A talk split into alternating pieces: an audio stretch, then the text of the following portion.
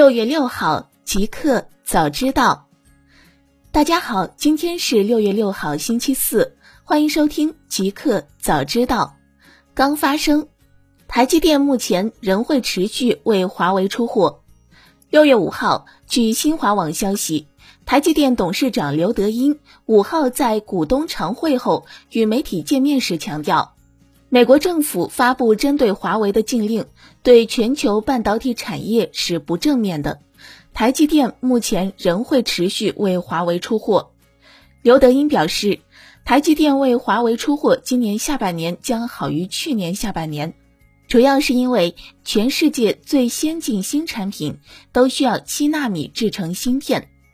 就美国政府发布针对华为的禁令，刘德英表示，已经对半导体终端需求产生影响，而且会继续影响下去，同时还将影响世界总体经济，使消费信心下降。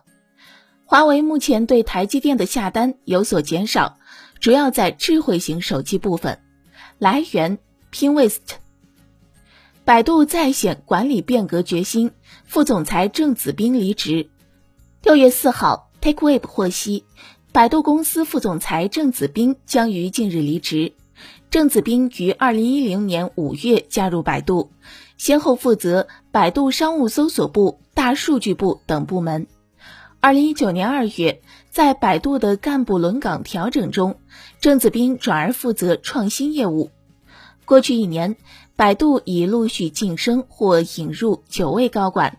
包括移动生态事业群组高级副总裁沈斗、智能生活事业群组副总裁景坤等，同时一批高管陆续加入退休计划，向海龙、郑子斌等人则离职。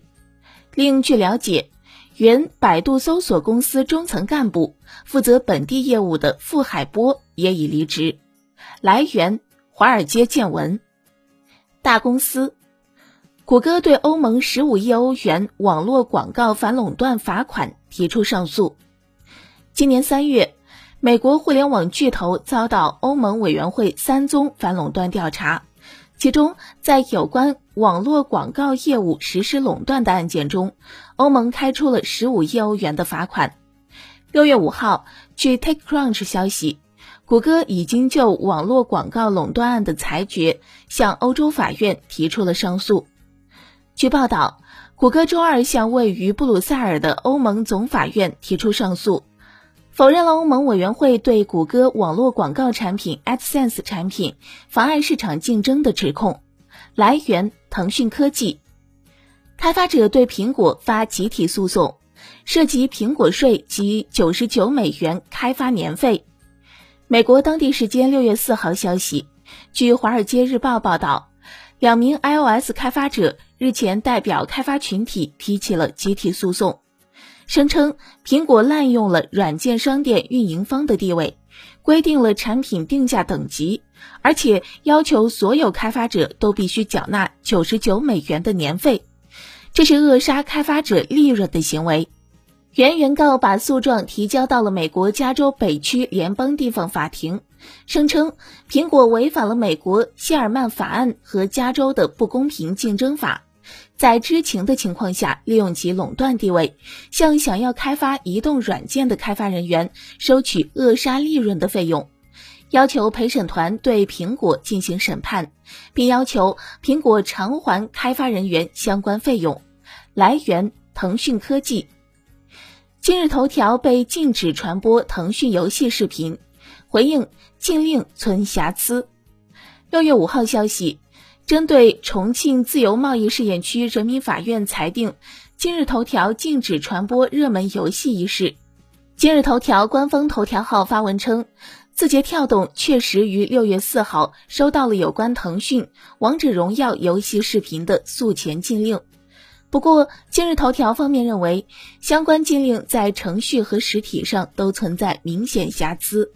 在收到该诉前禁令前，公司甚至没有收到法院的通知，法院也未对其进行任何询问。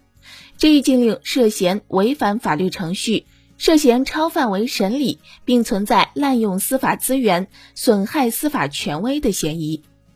双方的这起纠纷始于今年五月二十八号，彼时腾讯以手机游戏《王者荣耀》著作权人的身份，向重庆自由贸易试验区人民法院申请诉前行为保全，称字节跳动与其合作的某金微认证用户未经授权，以非直播的方式传播《王者荣耀》游戏录制视频，涉嫌侵犯著作权。来源：钛媒体。互联网创新工厂宣布完成二十五亿元募资，大湾区总部揭牌。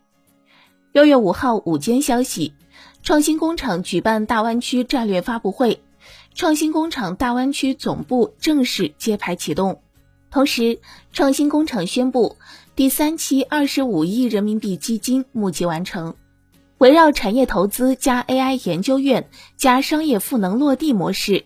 创新工厂在广州高新区同步启动三家主体基金主体：创新工厂智能广州创业投资合伙企业；研究院主体：创新工厂广州人工智能研究有限公司及商业赋能主体：创新旗帜广州科技有限公司。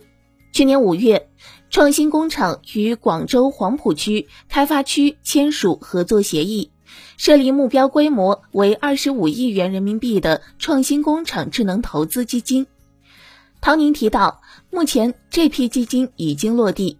据介绍，这笔基金主要投资方向在人工智能、大数据、教育、消费升级、B to B 企业服务等方面。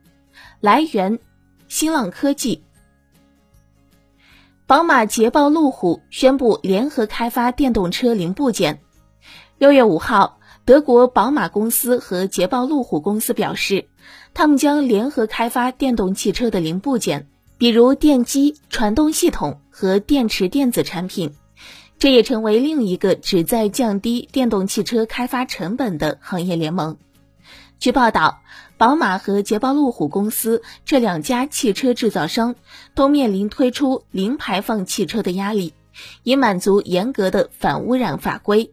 但在电动汽车、联网汽车和自动驾驶汽车制造成本不断上升的情况下，两家汽车制造商都难以维持利润率。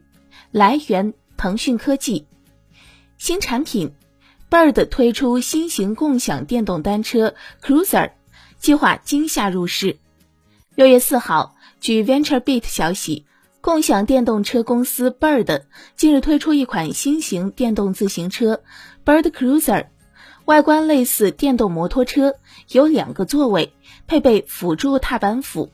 该电动车服务将于今夏入市，可能通过 Bird 自己的平台推出，也可能与其他平台合作推出。Bird 称，该电动车配备液压刹车盘和五十二伏的电池，能快速安全停车。内置液晶显示屏，能显示路线进度和其他关键的行程细节。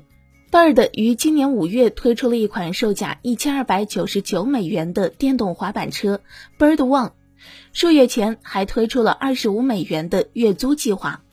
来源：Pinwest。腾讯计划在海外市场推出《使命召唤》移动版。北京时间六月五号早间消息，腾讯计划在美国、欧洲和拉美等市场推出大型游戏《使命召唤》移动版。在中国本土市场遭遇不确定性影响的当下，加速寻找新的增长途径。腾讯天美工作室集团和《王者荣耀》海外版的海外营销总监文森特·高表示，该公司现在计划通过在海外招聘更多开发者来扩张该团队，同时还会探索其他类型的游戏来瞄准国际玩家。他表示，虽然内容和故事情节对公司来说是一个相对薄弱的领域，但腾讯在游戏和系统方面具有很强的全球竞争力。来源：新浪科技。一个彩蛋：罗永浩，电子烟可替代传统烟草，不是烟民不要抽。六月五号消息，有网友在微博上表示，小野电子烟抽了十来天，期间一根烟没碰。这眼看着就要戒了，还挺沮丧，不知道咋说。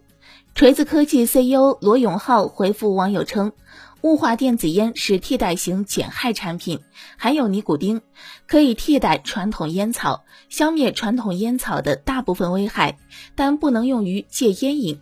这里的烟瘾指尼古丁导致的成瘾性。罗永浩同时表示，抽电子烟也会上瘾，如果不是烟民，不要抽。来源：网易科技。